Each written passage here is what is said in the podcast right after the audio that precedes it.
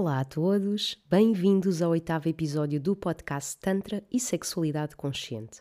O meu nome é Alicia Despertar Holístico e neste episódio vou explorar como considero que deveria ser a educação no âmbito da sexualidade feminina. Deixem-me esclarecer que, por problemas técnicos, este episódio saiu dois dias mais tarde do que o previsto, no entanto, a data de lançamento de novos episódios continua a ser à segunda-feira. Mas então, começando. A mulher tem sido subjugada ao longo de muitos séculos, desde a caça às bruxas, à impossibilidade de votar até há bem pouco tempo atrás, à impossibilidade de viajar sozinha, sem a autorização do, do pai ou do marido, à educação que nos deram que a mulher deve servir o seu parceiro das mais variadas formas, que deve ser submissa, etc. Muitas de nós fomos ensinadas a andar de cabeça baixa, a não levantar poeira, a consentir, mesmo sem vontade. Ensinaram-nos que o outro é mais importante que eu, que devo satisfazer primeiro as suas necessidades e só depois as minhas, que sou menos importante e que o meu corpo é mais propriedade do meu parceiro do que minha. E assim, afunilando para a sexualidade feminina, quantas nós, mulheres, gostaríamos que em jovens ou crianças tivéssemos tido uma mãe ou alguém na escola que nos fosse capaz de falar abertamente sobre sexualidade com conhecimento de causa e consciência, que nos dissesse que o nosso corpo deve ser respeitado acima de tudo, que em nenhum momento devemos aceitar o toque sem consentimento, que nunca nos devemos condicionar à vontade do outro para iniciar uma relação sexual, que a nossa yoni, que é um termo em sânscrito para vulva ou vagina, é o nosso templo sagrado, que a penetração deve ser consentida e desejada para que aconteça.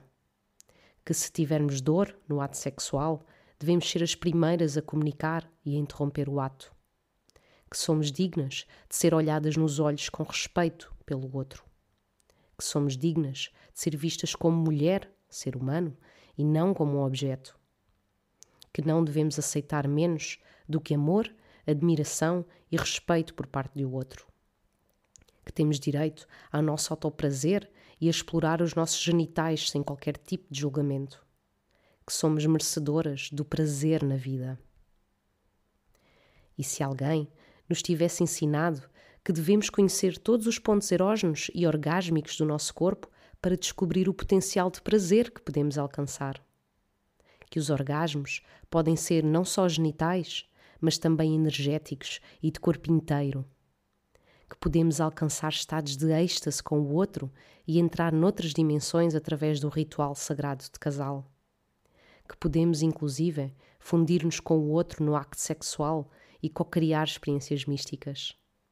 Que podemos também alcançar estes mesmos estados de êxtase sozinhas. Podemos curar-nos e co-criar através do uso consciente da nossa energia sexual. Como teríamos vivido a nossa sexualidade ao longo de todos estes anos? Quantos bloqueios, traumas e desrespeito para connosco próprios teriam sido evitados? Quanto prazer mais teríamos sentido e desfrutado ao longo da nossa vida? Quantas experiências místicas e estados de êxtase fariam parte do nosso repertório orgásmico? Como viveríamos hoje a nossa sexualidade? Como nos sentiríamos hoje como mulher? Quantas mulheres existiriam hoje que se sentiriam como verdadeiras deusas? Estas e outras aprendizagens são as que trago comigo e que são provenientes do caminho que tenho feito no Tantra e na sexualidade consciente, ao qual estou eternamente grata, já que transformou a minha identidade como mulher e permitiu-me expandir. Transformei-me e hoje considero-me deusa de mim mesma ao serviço de quem quer redescobrir a deusa que existe dentro de si.